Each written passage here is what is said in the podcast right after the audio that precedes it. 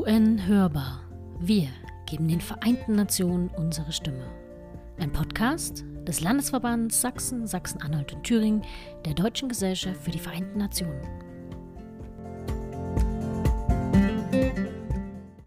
Ja, herzlich willkommen wieder zu UN Hörbar. Diesmal inzwischen die siebte Folge. Und nachdem wir die letzte Folge zu den Friedensmissionen, also einen wilden Ritt eigentlich durch das Thema gemacht hatten, haben wir uns diesmal überlegt, wir müssen noch ein bisschen mehr darüber sprechen. Und ähm, diesmal wieder mit dabei ist einerseits äh, Silvia Maus aus Dresden. Hallo, Hallo. Silvia, Schön. sitzt sogar neben mir. Morgen. Und andererseits auch Steve. Steve, herzlich willkommen. Hi, guten Morgen.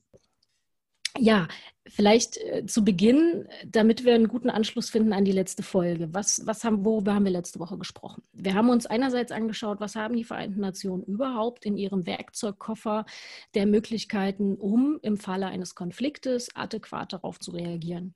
Und da haben wir einerseits gesagt, es gibt natürlich die vor, vorbeugende Diplomatie, also die Versuche durch Gespräche und so weiter, den Konflikt zu befrieden. Ähm, als nächstes dann die Friedensschaffung, wenn schon eben Krieg ausgebrochen ist oder der Konflikt eine bestimmte Schwelle überschritten hat.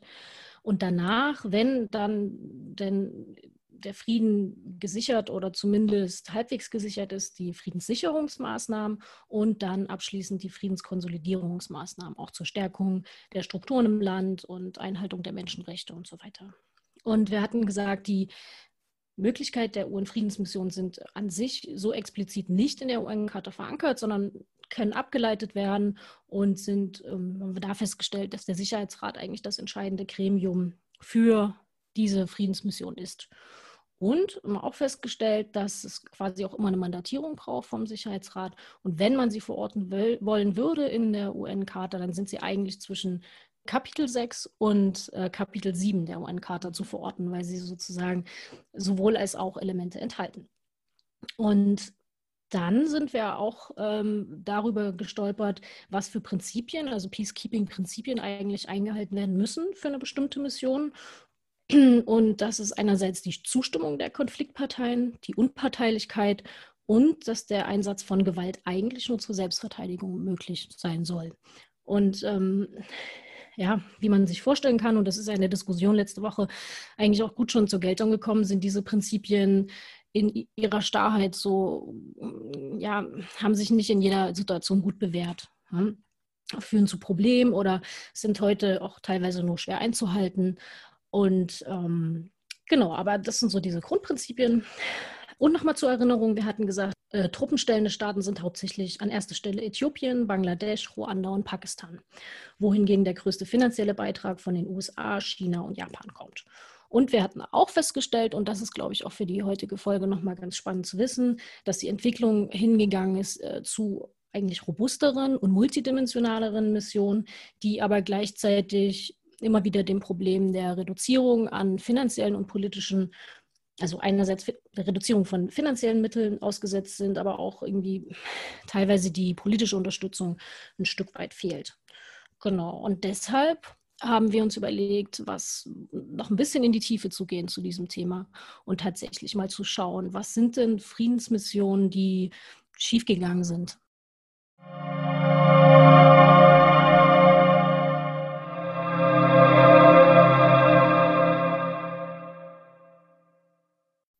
Die Mission, die allen wahrscheinlich ein Begriff ist, ist ähm, die Situation damals in Ruanda, in der ja, letztendlich ein Völkermord nicht verhindert werden konnte, trotz stationierter Blauhelm-Missionen. Was war passiert?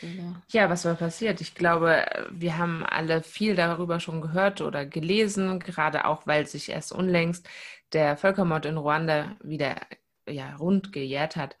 Nur kurz dazu also, die Vereinten Nationen hatten eine Friedensmission stationiert mit dem Namen UNAMIR, die den ja gerade beendeten, so schien es, Bürgerkrieg zwischen den äh, Hutu und Tutsi weiter stärken und schützen sollte.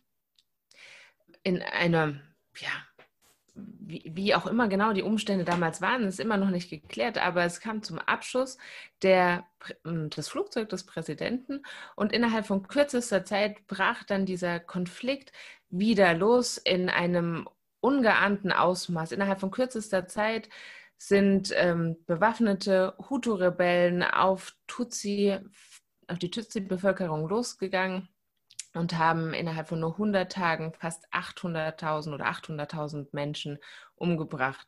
In ähm, fast ja, unsäglicher Gewaltanwendung auch. Das, das alles müssen wir vielleicht auch gar nicht hier vertiefen. Das ist vielen bekannt. Worum es uns hier geht, ist, dass die dort stationierten Blauhelmsoldaten dieses Massaker an der Bevölkerung nicht verhindern konnten. Teilweise sind sie sogar selbst äh, dem zum Opfer gefallen. Zehn belgische Blauhelmsoldaten haben ebenfalls den Tod dort vor Ort gefunden. Und im Endeffekt hat die UN relativ schnell die Truppen dort abgezogen und die Menschen ihrem Schicksal überlassen, was ja ein, ein wahnsinniger Gesichtsverlust, Imageverlust für das Unternehmen Friedenssicherung der UNO darstellte und bis heute sich die UN davon nicht wirklich erholt hat. Das Beispiel Ruanda kommt immer wieder auf, wenn wir von Friedensmissionen und ihren Problemen sprechen. Erschwerend kam hinzu, dass nur ein Jahr später, nach diesem wahnsinnigen Versagen der Vereinten Nationen, ich sage das jetzt mal in dieser Deutlichkeit, nach diesem Versagen der Vereinten Nationen in einem anderen Teil der Welt, nämlich ganz nah, auch für uns in Jugoslawien, die Vereinten Nationen sich wieder nicht mit Ruhm bekleckert haben.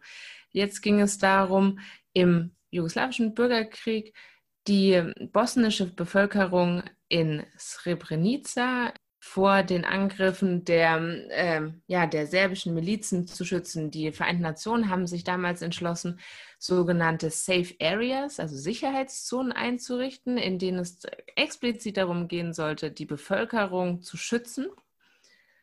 Leider hat das nicht so funktioniert, wie es funktionieren sollte, und der Schutz der Bevölkerung konnte eben nicht gewährleistet werden. Und in diesem speziellen Fall in der Stadt Srebrenica führte das dazu, dass die, diese Safe Area aufgegeben wurde und über 8000 Männer und Jungs, muslimische Männer und Jungs, in die Hände der serbischen Milizen ausgeliefert wurden, die dort fast alle den Tod gefunden haben.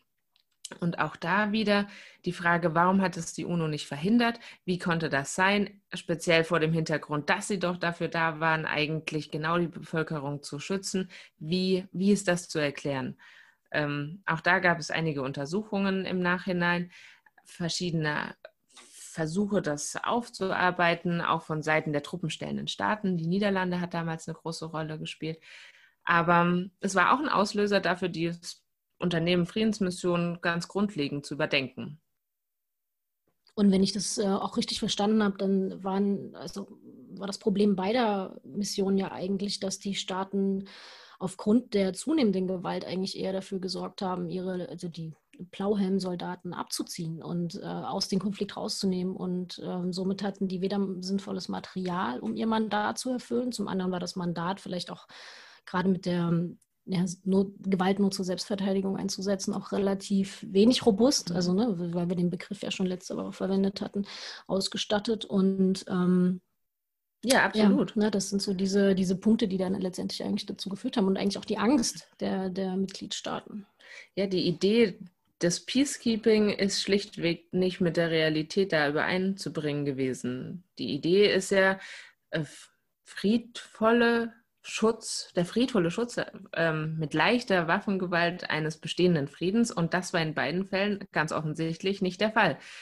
Ähm, und ja, du hast, du hast über die Bereitschaft der Mitgliedstaaten gesprochen. Ich glaube, da müssen wir noch einen Schritt weiter zurückgehen, Steve. Ja, ja, das stimmt. Das ist ein guter Punkt. Also das eine ist ja noch, äh, das Ganze zeigt ja schon, dass wir auch an das anknüpfen vom letzten Mal. Wir sind in den 90er Jahren, also ich würde noch mal ganz kurz den Gesamtkontext so aufmachen nach dem, nach dem Kalten Krieg. Und wir haben einfach neue, oder die UN sehen sich mit neuen Konfliktszenarien konfrontiert. Und das sind dann eben häufig innerstaatliche Konflikte, Bürgerkriege und so weiter, die auch ein anderes Gewaltausmaß äh, mit sich bringen oder eine andere Gewaltqualität.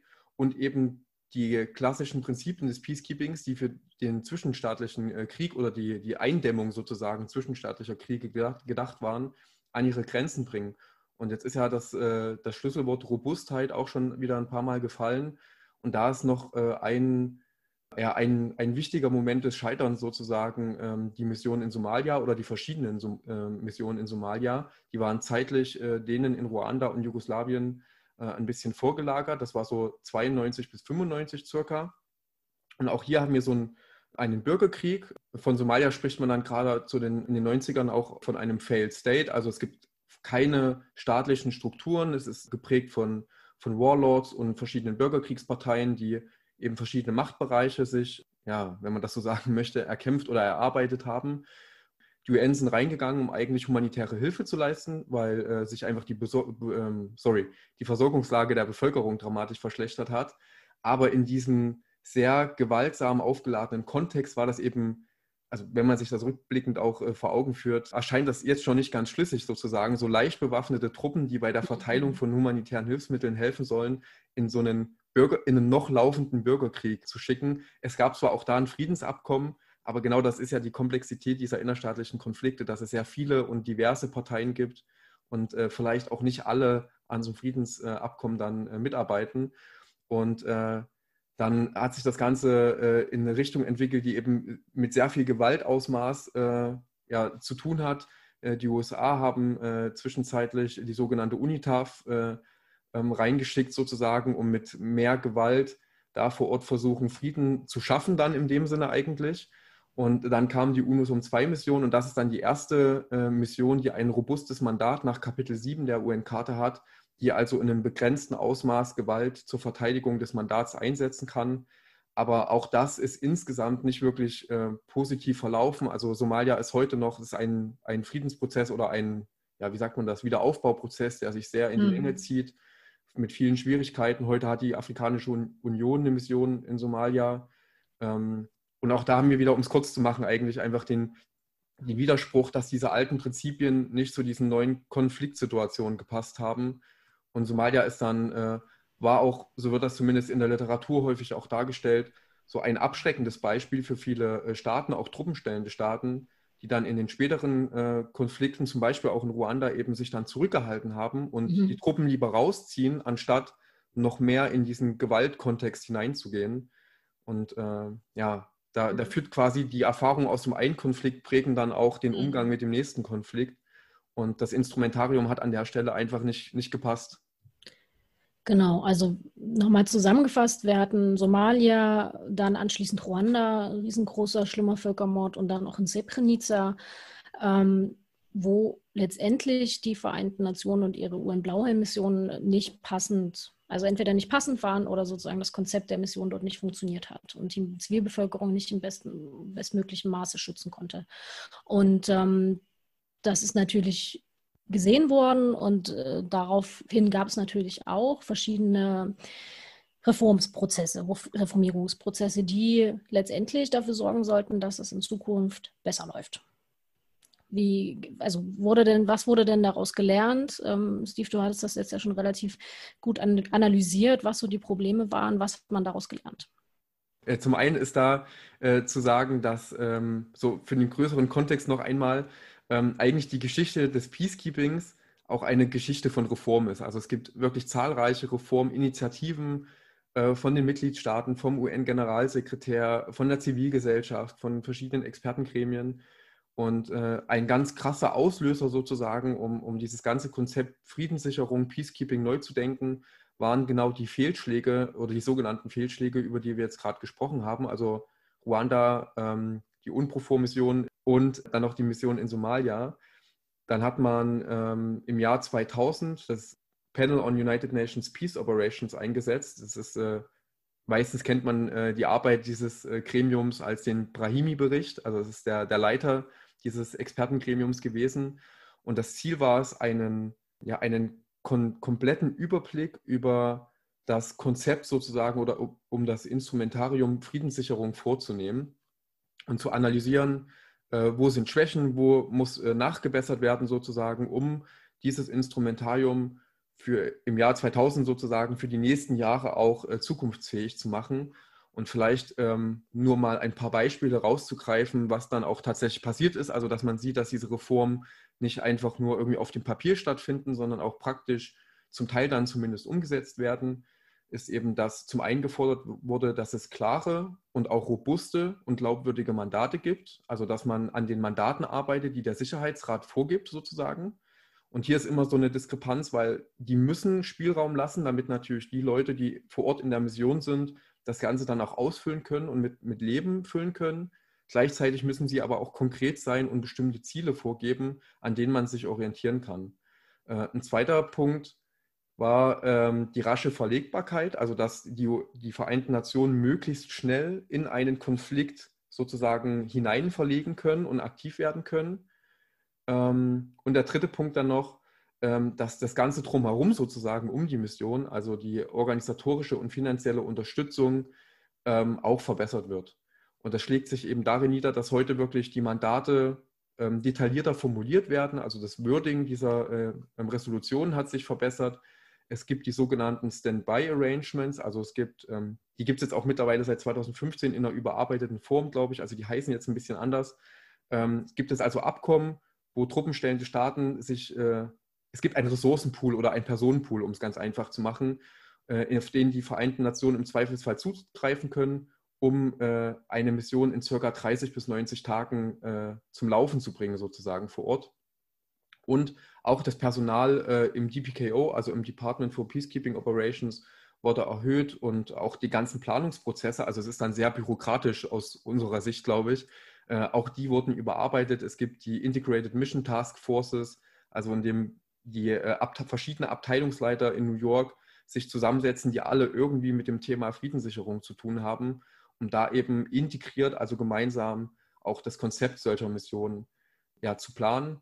Und vielleicht nur zum Abschluss, das klingt jetzt vielleicht ein bisschen merkwürdig, im Jahr 2020 vom Brahimi-Bericht aus dem Jahr 2000 äh, zu sprechen, aber das ist eben ein sehr grundlegendes Dokument gewesen, das äh, bis, bis noch na, nach dem Jahr äh, 2010 verschiedene andere Reformen äh, angestoßen hat oder äh, andere Reforminitiativen zu Subthemen sozusagen, die im Barimi-Bericht schon aufgegriffen wurden. Also wirklich ein wegweisendes Dokument.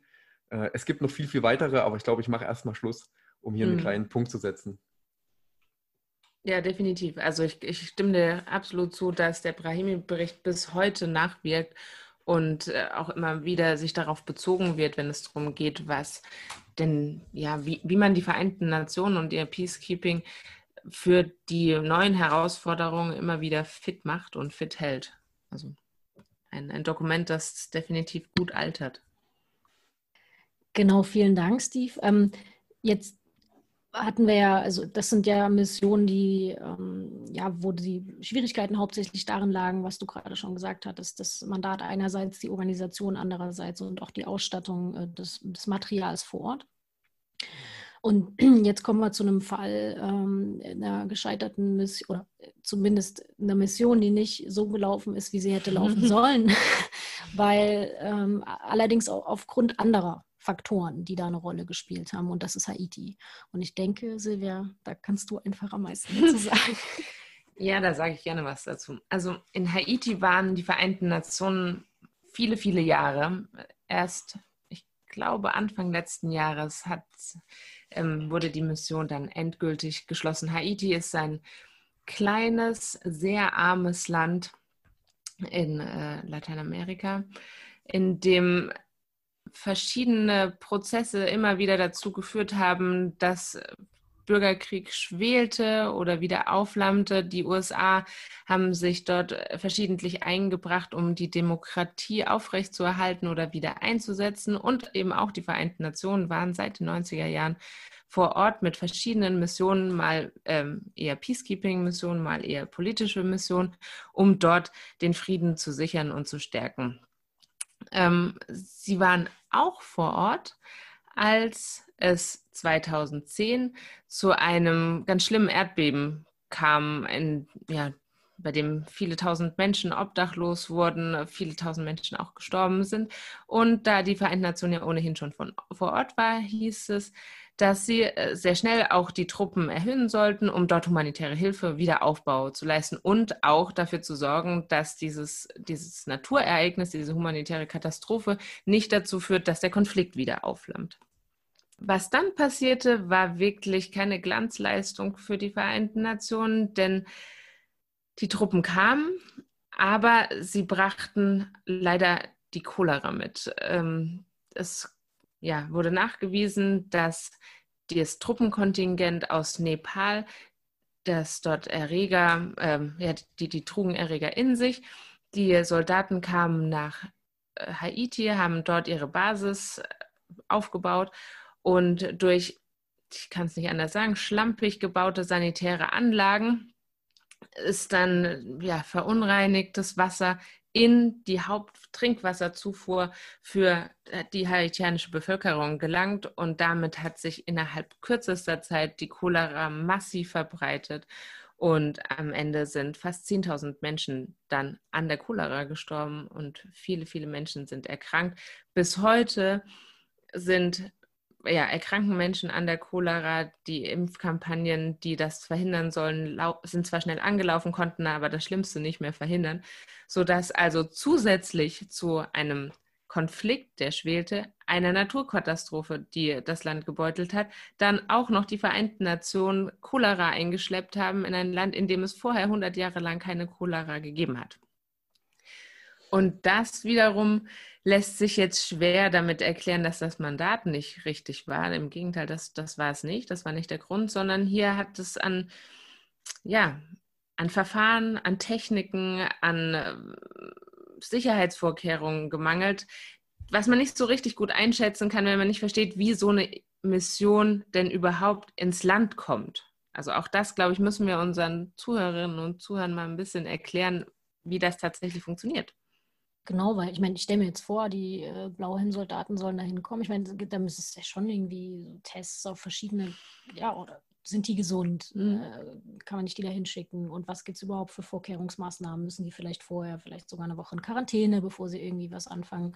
Und ähm, auch gerade bei dem Bau dieser sanitären Anlagen, warum, also da muss es doch theoretisch, ja. also Konzepte und vor, also nach meiner Vorstellung zumindest irgendwie Konzepte und Vorgaben äh, geben, damit sowas, weil das ist ja natürlich ähm, ja, die gibt es auch. Äh, Problem, die gibt es quasi, die wurden dann nicht eingehalten. Ja, die gibt es auch. Also jetzt gerade in, in den Zeiten, in denen wir hier sprechen, ist es für uns natürlich undenkbar, dass, dass man irgendeine ansteckende Krankheit irgendwo hinschleppt, ohne vorher in Quarantäne gewesen zu sein, ohne ordentlich getestet worden zu sein. Und diese Verfahren gibt es natürlich auch. Aber es wurde eben standardmäßig nicht auf Cholera getestet. Ja. Okay. Ja, wie sieht es denn, ähm, und da wollen wir jetzt mal so ein bisschen den Blick nach innen wagen, mhm. also in die Organisationsstruktur auch so einer Friedensmission. Wer hat eigentlich äh, ja, das Kommando über die Streit, oder eben auch nicht, aber die Blauhelme? Und wie sieht es aus, Steve? Ich glaube, da äh, kannst du ein bisschen was zu sagen. Ja, ich, ich versuche es gern. Äh, mal schauen, äh, wo uns die Reise hinführt, sozusagen. Ähm, wir hatten ja letztes Mal auch schon darüber gesprochen, was eigentlich so im Hintergrund passiert, bis so eine UN-Mission ins Land kommt. Also dass es eben nicht einfach nur eine, eine Verhandlung im Sicherheitsrat ist, der dann sagt, ja, wir schicken eine Mission ins Land X, sondern da gab es dann vorher schon äh, Fact-Finding-Missions, um herauszufinden, was ist vor Ort eigentlich die Lage, was für Kapazitäten bräuchte man, um bestimmte Missionsziele zu erreichen. Das geht dann an den Generalsekretär, den will ich ja gar nicht unterschlagen, der dann eben meistens das Assessment dem Sicherheitsrat präsentiert und auf dessen Assessment sozusagen wird dann häufig auch eine Entscheidung im Sicherheitsrat getroffen. Also es gibt da einfach schon viele Dinge, die vorher ablaufen.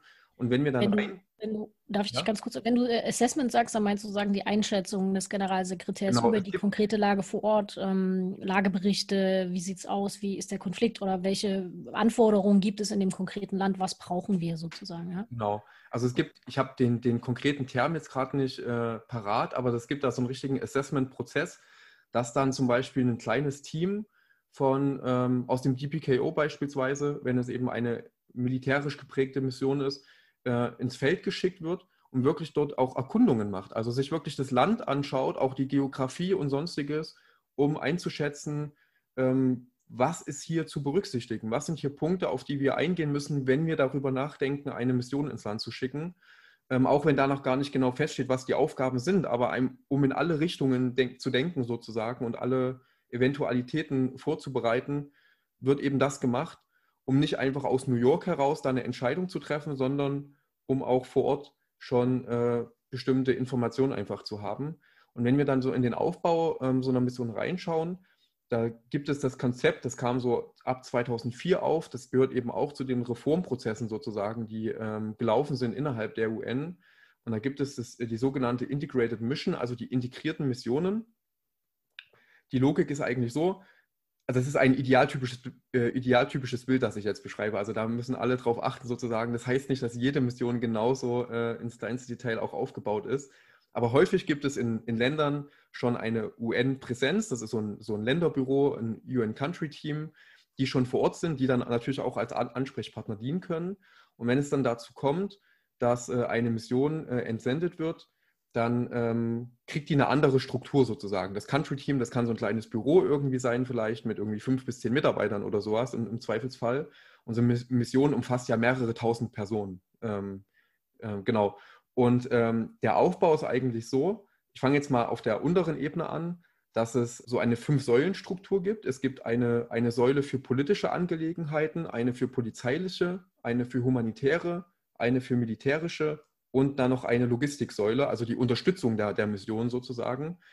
Ähm, und das sind die Komponenten und die werden je nach Kontext angepasst. Also es kann ja sein, ein bestimmter Konflikt erfordert mehr polizeiliche Maßnahmen als militärische und dann ist diese Säule sozusagen stärker ausgeprägt. Oder wenn es eine überwiegend politische Mission ist, dann ist die politische Säule sehr stark sozusagen. Ähm, und jeder Säule untersteht dann wiederum äh, eigenes Personal, also die polizeilichen Kräfte in der Mission sind natürlich auch der, ähm, der polizeilichen Säule zugeordnet. Das Militär und ist der militärischen äh, Säure, äh, Säule, Entschuldigung, nicht Säure, zugeordnet. Und äh, jede, jede Säule hat auch ein Führungsteam, das sie betreut. Im Militärischen ist das, äh, wenn ich jetzt, ich hoffe, ich sage es richtig, der Force Commander, der da zuständig ist. Bei der politischen Säule ist es der Deputy Secretary General, ähm, also der stellvertretende, äh, ich krieg's gerade nicht zusammen, ehrlich gesagt. Ähm, die Missionleitung hat auf jeden Fall der SRSG, also der äh, Special Representative of the, of the Secretary General. Und dessen Vertreter leitet die politische Mission. Ich habe gerade den Begriff nicht, nicht ganz äh, hingekriegt, dafür Entschuldigung. Ähm, aber auf jeden Fall ist wichtig, es gibt dann so ein Führungsteam sozusagen. Das eine ist ein Zivilist. Das ist auch wichtig zu sagen, dass auch wenn diese Missionen militärisch geprägt sind, sie werden von einer Zivilperson geleitet. Und das sind eben die Sondergesandten des, oder äh, sind zum Teil dann Sondergesandte des UN-Generalsekretärs. Und um die herum wächst dann sozusagen so ein, so ein, Führungsstab, dass eben das Leitungspersonal aus diesen Säulen dann auch noch mit dem äh, SASG und so weiter in Kontakt steht und äh, dafür Austausch sorgt. Und ähm, das, da ist man dann sozusagen auf der operationalen Ebene, also was sind so die mittelfristigen Ziele der Mission, wie sollen die umgesetzt werden, Vorher, wenn wir von diesen fünf Säulen sprechen, sind wir so ein bisschen auf der taktischen Ebene. Also was wird tatsächlich in der Mission von Tag zu Tag gemacht? Was macht die Polizei vor Ort? Wie wird humanitäre Hilfe geleistet beispielsweise? Und wenn man dann nochmal ganz hoch geht auf die strategische Ebene, dann sind wir wieder quasi in New York bei den Vereinten Nationen äh, am, am, Hauptstandort. Und da ist das dann eben der Sicherheitsrat, der Generalsekretär, aber auch die ganzen verschiedenen Abteilungen äh, des Sekretariats, die eben Berührungspunkte mit solchen Missionen haben. Also es kann das DPKO sein für die äh, militärischen Teil, das kann das Department for Field Support sein, also die Unterstützungseinheit für, den, für die Logistik. Und das kann dann aber auch zum Beispiel das sogenannte OCHA, also OCHA sein, das äh, die humanitären Angelegenheiten koordiniert. Und ähm, die Kommunikationsleitung geht dann sozusagen von der humanitären Säule am vor Ort hoch bis ins OCHA die zuständig sind und, und, durchlaufen dann zwischendrin verschiedene Stationen wie Abstimmung mit dem SRSG und so weiter. Also es ist relativ komplex, um es äh, vielleicht auch an dem Punkt jetzt äh, abzuschließen, den Punkt. Ähm, aber wichtig ist eben, dass das große Ziel ist und das ist eine Neuerung.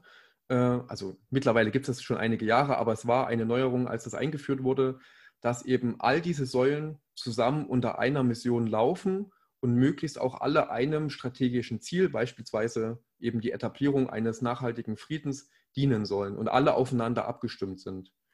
Ähm, genau, das war eben früher zum Teil nicht der Fall. Äh, nicht der Fall. Und äh, was aber heute da auch noch zu berücksichtigen ist, ist, äh, Conny, du hattest ja auch die Ressourcenausstattung und so weiter angesprochen.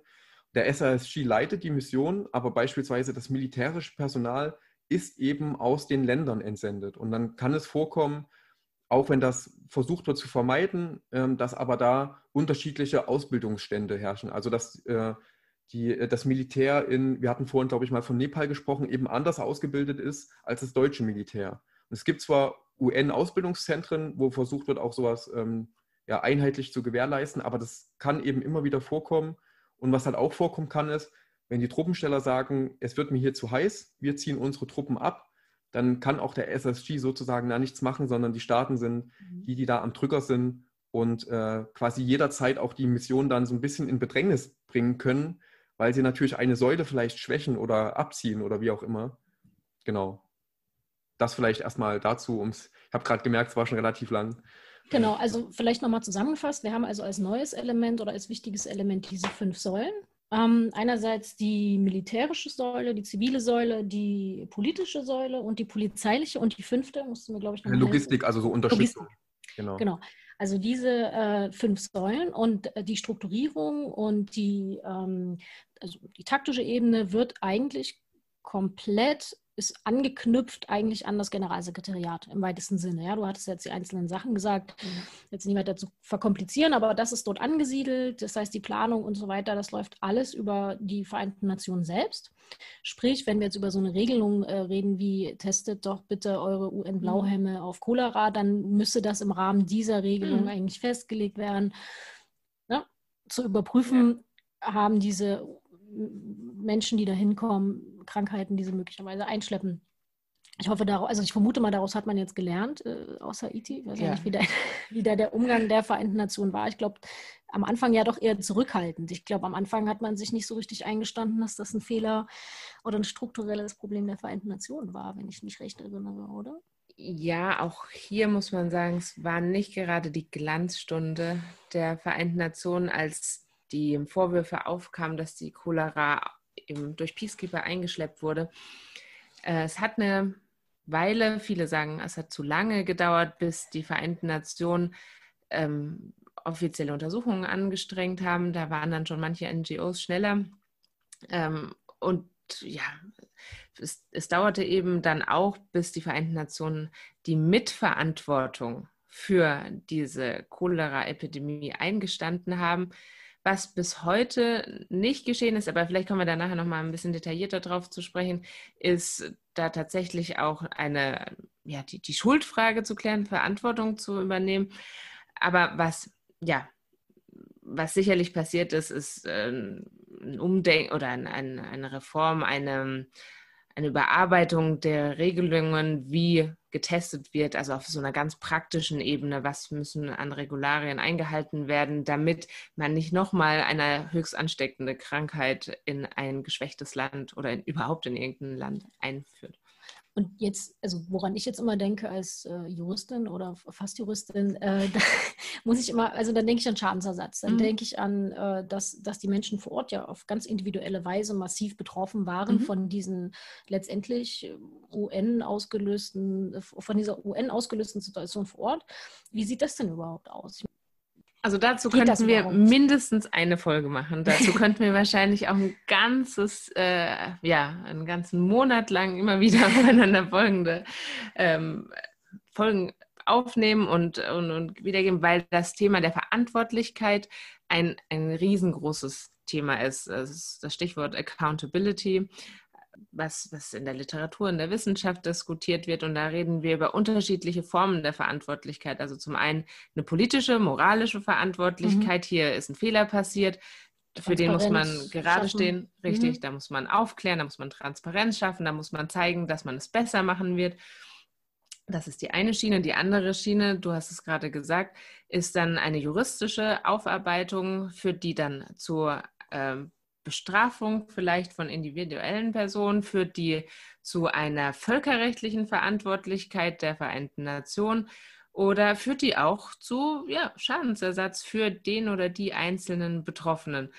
Und das ist ein ähm, Problem, ein Themenkomplex, an dem die Vereinten Nationen seit einigen Jahren und immer noch massiv zu knabbern haben. Dafür gibt es keine gute Regelung im Moment. Es hat völkerrechtlich gesehen verschiedene Gründe. Das hängt damit zusammen, ganz kurz, ich versuche es ganz einfach zu sagen, es hängt da vor allem damit zusammen, dass die Vereinten Nationen Immunität genießen. Das mhm. heißt, man kann nicht gegen die Vereinten Nationen in einem Staat zu Gericht ziehen. Also das, was äh, tatsächlich Opferverbände versucht haben in den USA, dort ähm, Opfer und Angehörige verstorbener Haitianerinnen und Haitianer vor Gericht ähm, gegen die Vereinten Nationen vorzugehen. Das wurde in höchster Instanz abgeblockt aufgrund der Tatsache, dass die Vereinten Nationen Immunität genießen. Ja, es scheitert also schon auf der Ebene der Zulässigkeit Richtig. daran, dass so eine Klage überhaupt vor Gericht verhandelt werden kann. Und, Korrekt.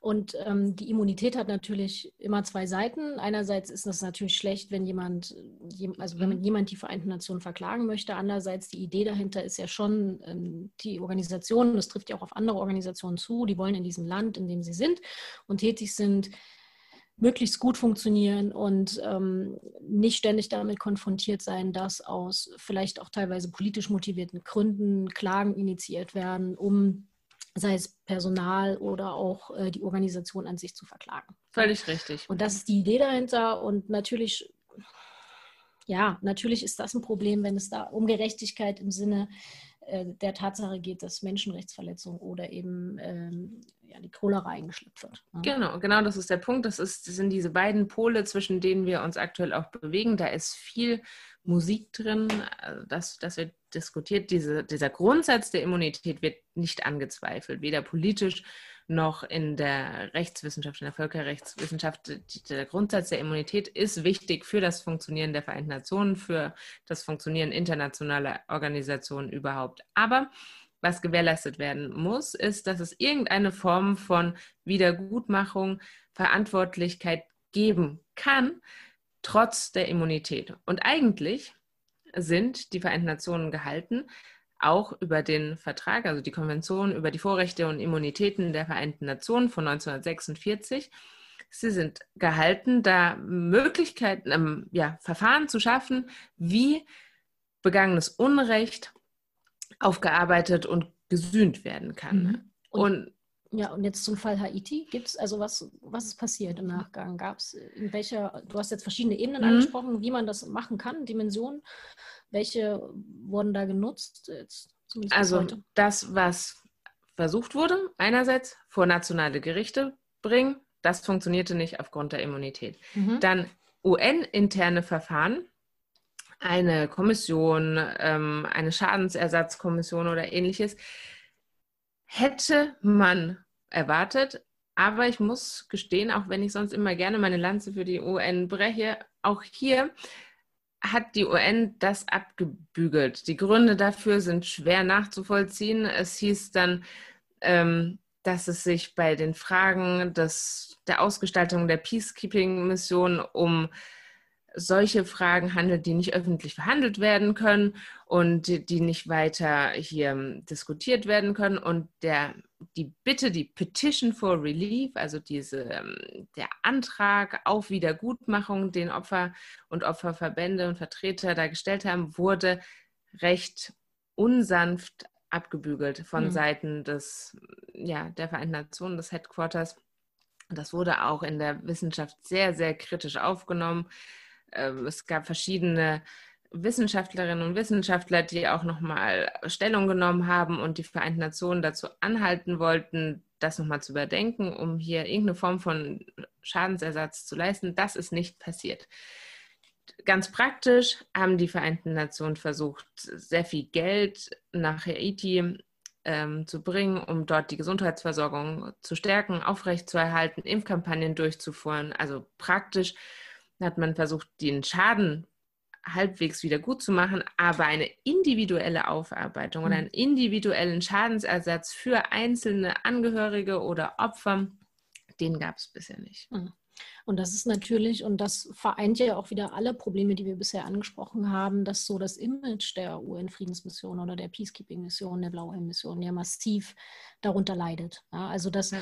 einerseits gesagt wird, okay, in der Form, wie sie eingesetzt werden, können sie das nicht erreichen, was sie eigentlich erreichen sollen. Ne? Wir haben letzte Woche auch schon angesprochen, die relativ hohen Erwartungen, die man aber immer an das Bild dieser Blauhelme hat, wenn man das hier vor Augen hat und denkt, aber die müssen doch jetzt den Frieden schaffen. Und dann und dann machen, also passieren solche Dinge, dann ist es natürlich für die, für das Vertrauen in diese Truppen natürlich auch massiv schädigend. Und vielleicht sorgt das dann wiederum dafür, dass die Staaten sagen, naja gut, dieses Konzept, also warum mehr Mittel und mehr Finanzen da, also mehr Geld da reinzustecken, wenn es doch gar nicht so gut funktioniert. Aber gleichzeitig sorgt das wieder darum, und da schließt sich der Teufelskreis, ähm, dass die natürlich noch, noch schlechter ausgestattet sind und mhm. ihre Aufgabe noch schlechter erfüllen können. Und Steve, du hattest ja auch schon angedeutet, dass sie eigentlich ähm, aufgrund dieser Reformprozesse ja auch immer multidimensionaler ausgestattet sind, dass es diese verschiedenen Säulen gibt und so weiter, dass die Anforderungen, dass das Mandat ähm, detaillierter wird und ähm, somit auch viel mehr Bereiche umfasst. Und mit Blick aber darauf, dass die einzelnen finanziellen und äh, die materielle Ausstattung dieser Mission immer schlechter wird, dann also sieht man schon die Diskrepanz. Ja, einerseits sollen die viel mehr machen, weil man festgestellt hat, wenn man sich nur auf eine Sache konzentriert, dann kann man dem Konflikt nicht mhm. gut Rechnung tragen. Aber andererseits sehen sie sich dem Problem gegenüber zu sagen, dass die Staaten immer zurückhaltender werden, überhaupt äh, finanzielle Mittel und äh, Personen bereitzustellen, um diese Mission auszustatten. Ja, wenn ich da noch mal kurz einhaken darf, also genau das trifft die Krux an Sache ganz gut und führt auch nochmal zurück ähm, zur Frage der Verantwortlichkeit. Denn du hast gesagt, Staaten sind weniger, immer, ja, eigentlich kann man sagen, immer weniger bereit, massiv Truppen und Geld für die Mission zur Verfügung zu stellen. Also erst kürzlich hatten auch die USA wieder ihre, ihr Budget für die, fürs Peacekeeping radikal gekürzt. Ähm, es führte ganz direkt an Zustellenkürzungen im Feld und im Headquarter.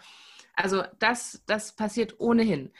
Und dann ist für Staaten auch immer noch die Frage, ja, wenn bei dieser Peacekeeping-Mission was schiefläuft, wie zum Beispiel in Haiti, wenn wir dann auch noch dafür zur Verantwortung gezogen werden, sprich, sprich wenn Deutschland zum Beispiel dafür zur Verantwortung gezogen werden könnte, wenn deutsche Polizeiausbilder ähm, dort in welchem Land auch immer Fehler begehen. Oder wenn Nepal nun zur Verantwortung mhm. gezogen wird, weil es eben nepalesische Soldaten waren, die die Cholera nach Haiti gebracht haben, dann führt das wieder und noch mehr dazu, dass Staaten nicht mehr bereit sind, Truppen für die Peacekeeping-Mission zu stellen. Und auch da ist eben ja, sowohl die praktische Überlegung als auch die Rechtswissenschaft noch gefragt, gute Lösungen zu finden in einem Ausgleich zwischen Verantwortlichkeit der Organisation als Ganzes und der einzelnen Staaten. Ja.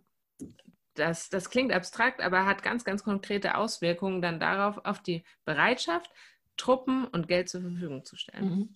Ich würde genau. da auch gerne nochmal einhaken, weil das, äh, also nicht direkt zur Verantwortlichkeit, aber das passt super auch nochmal so zum Brückenschlag zum Thema Reformen. Also was macht man eigentlich irgendwie, um um das Instrumentarium anzupassen, um, um äh, sich an die neuen Kontexte und auch an so äh, Fehlschläge sozusagen ranzuwagen. Und äh, vorhin hatten wir über Brahimi gesprochen, so 2000 bis 2010 so circa.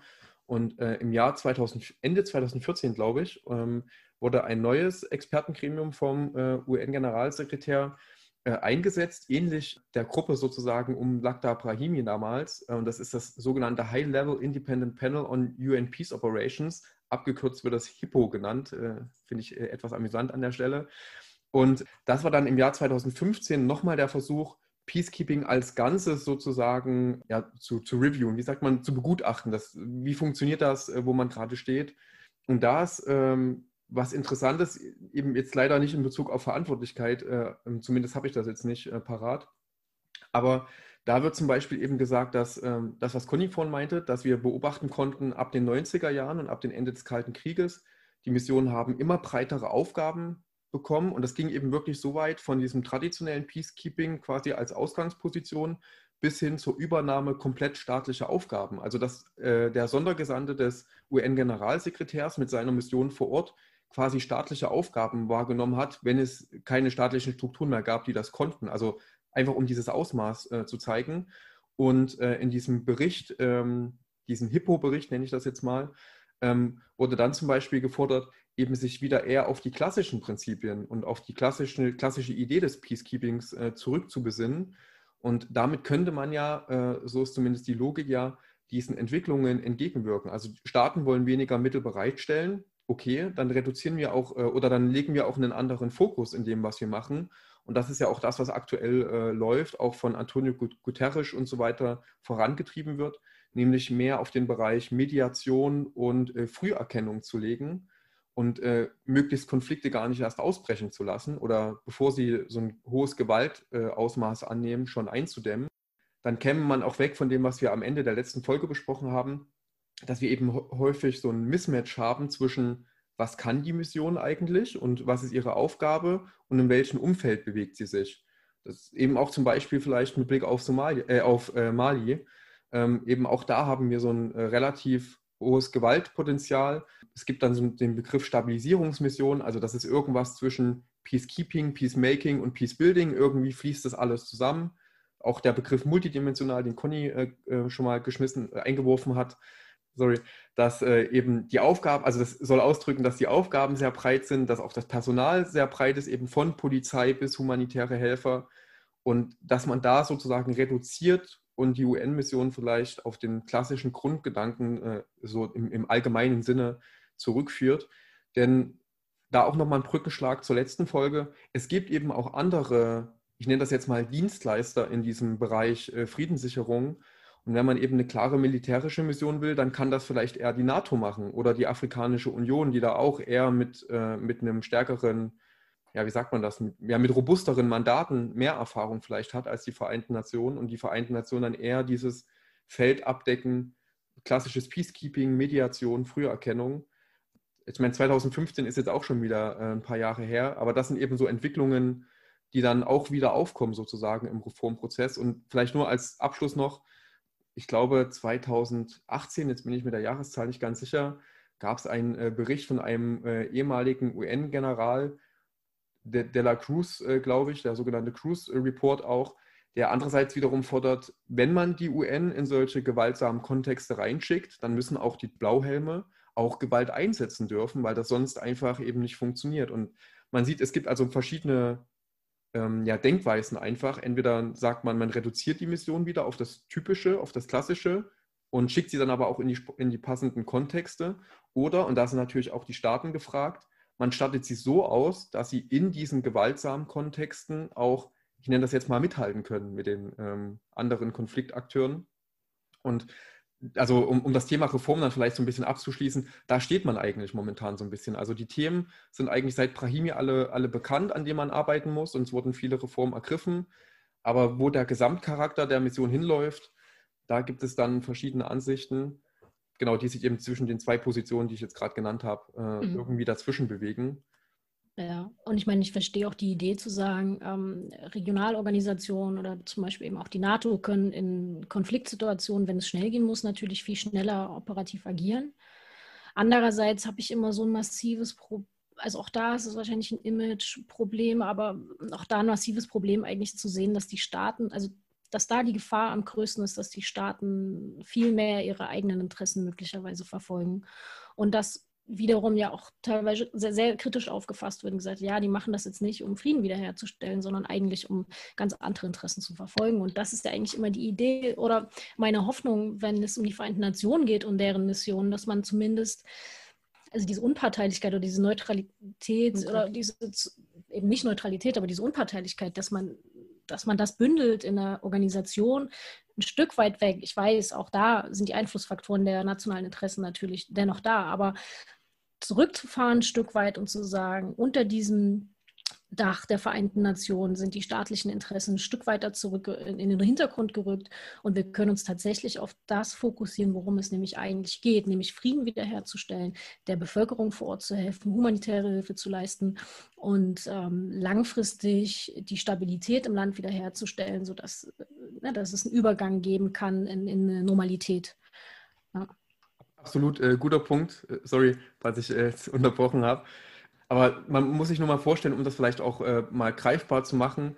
Es gab ja Diskussionen, ob in der Ukraine beispielsweise eine UN-Mission irgendwie aktiv werden sollte.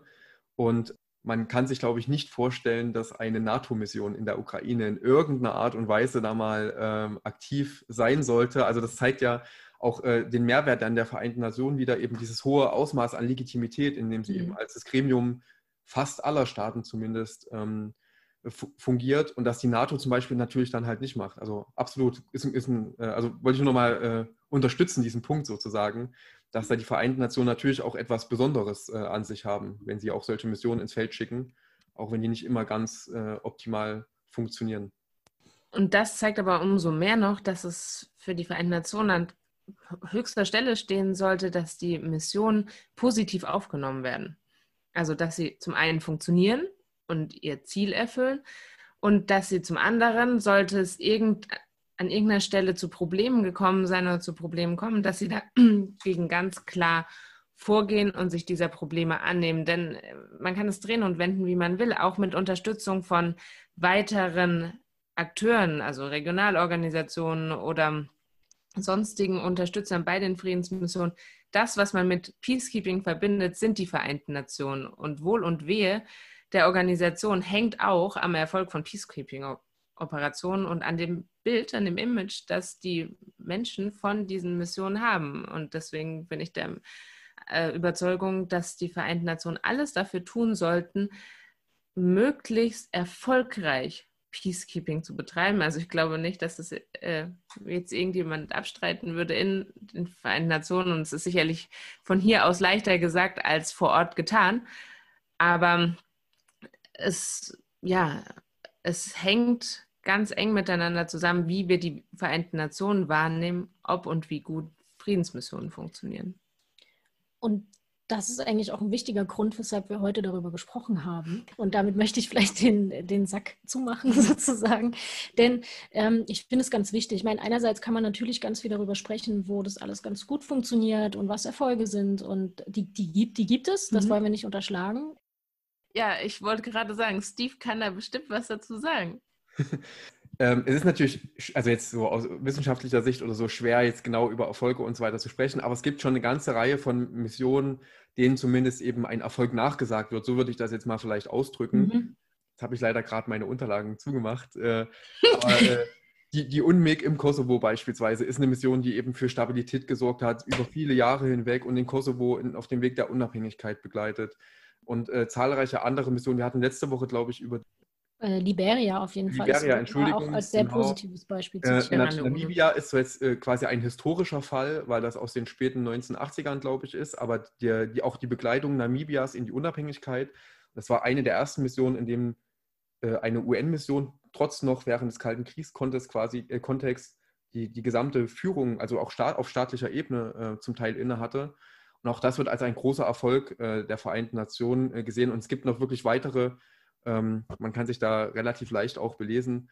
Aber es gibt eindeutige Erfolge, aber es gibt eben auch viele Schwierigkeiten, ja. die wir jetzt ja aufgezeigt haben letztlich in den, in den letzten zwei Wochen ne, daran sieht man, es gibt Erfolge, aber andererseits muss man sich eben auch mit diesen Schwierigkeiten, über die wir heute gesprochen haben, auseinandersetzen. Und wie gesagt, das ist der Grund, weshalb wir auch diese Folge gemacht mhm. haben, weil ich glaube, nur wenn man sieht, wo die Probleme liegen und die Vereinten Nationen sind nicht perfekt, aber ich, ich würde, ich, ich sage immer, kein System ist perfekt und was man machen kann und wo man, glaube ich, in der Pflicht ist, dieses System immer weiter zu verbessern, anzupassen und zu Stellschrauben zu drehen mhm. und zu überlegen, was, was kann man machen, um die Dinge besser zu machen machen. Und ich glaube, da brauchen wir nicht drüber reden, die, zu sagen, ja, wir brauchen die Vereinten Nationen nicht mehr, weil das, was sie tun, funktioniert nicht, sondern ich glaube, es braucht immer wieder diesen Diskurs, den Verbesserungsprozess, um die Dinge äh, langfristig zu verbessern und auch für die zukünftigen Generationen äh, zu erhalten, aber eben vielleicht in einer besseren Form. Nur zwei ganz kurze Anmerkungen dazu, wenn ich noch darf. Ja. Äh, das eine ist, ah. was ich einfach nochmal betonen, betonen wollte, ist, was du vorhin schon gesagt hast. Also man sollte ein realistisches Bild von den Vereinten Nationen haben und man kann halt schnell über so eine Friedensmission mit irgendwie 12.000 oder mehr Leuten urteilen, die da irgendwo läuft im, im, Land X, mit dem man vielleicht gar keinen Bezug hat. Aber wenn man sich genau ansteckt, was dahinter läuft, wie schwierig das ist, diese Prozesse umzusetzen und auch, dass ja häufig die, die Peacekeeping-Mission das einzige Mittel vielleicht ist, um irgendwie dort äh, den Frieden zu unterstützen oder den Friedensprozess, dass man sich das einfach vor Augen führt.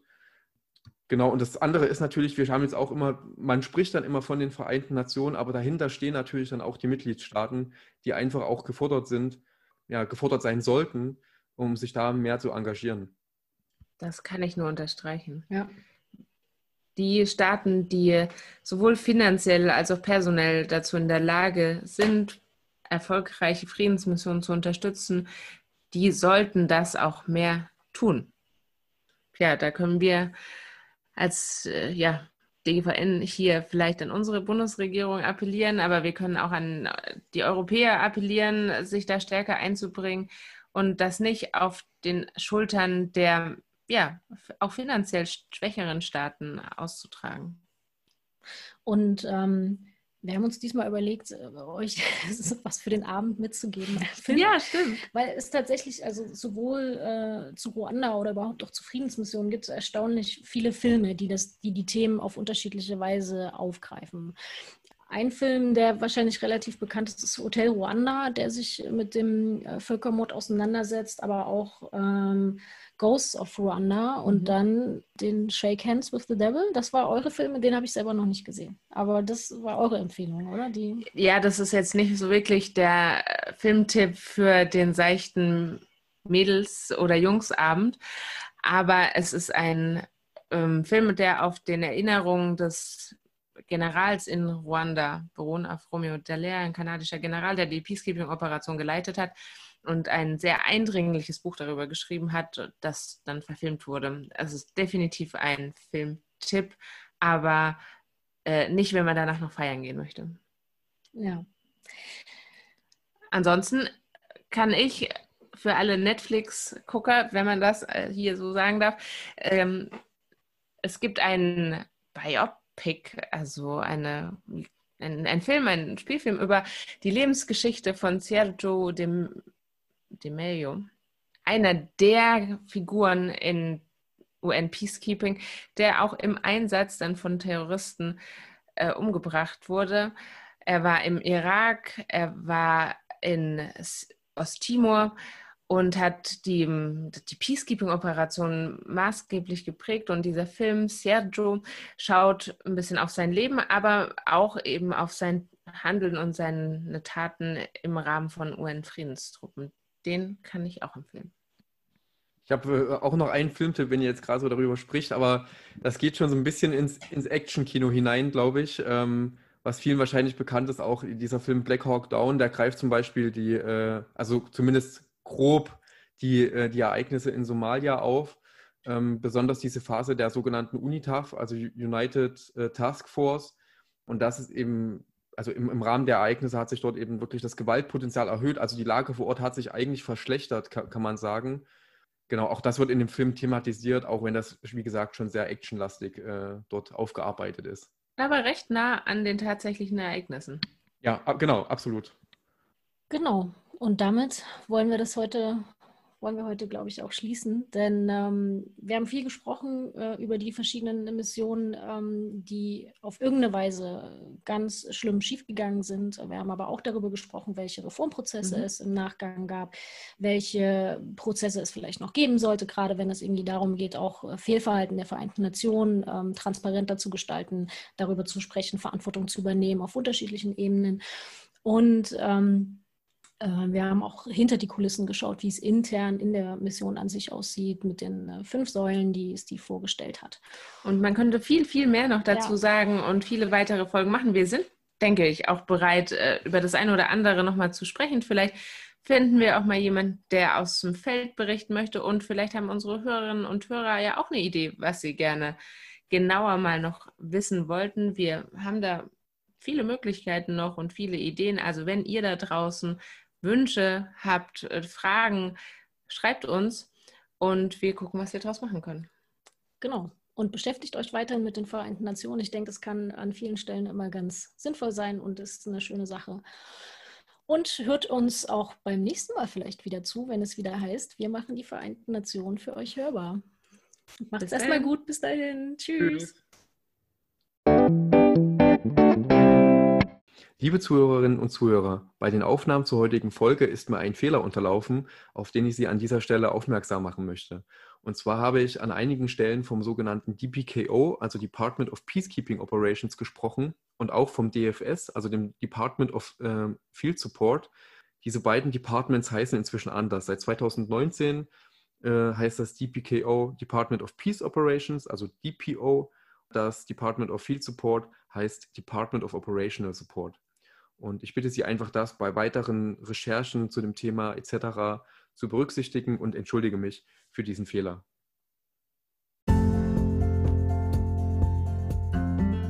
UN Hörbar. Wir geben den Vereinten Nationen unsere Stimme. Dir hat gefallen, was du gehört hast? Möchtest kritiklos werden oder hast vielleicht sogar einen Wunsch für eine der nächsten Folgen? Dann schreib uns gern an podcast.dgvn-mitteldeutschland.de. Bis zum nächsten Mal, wenn wir die UN für euch wieder hörbar machen.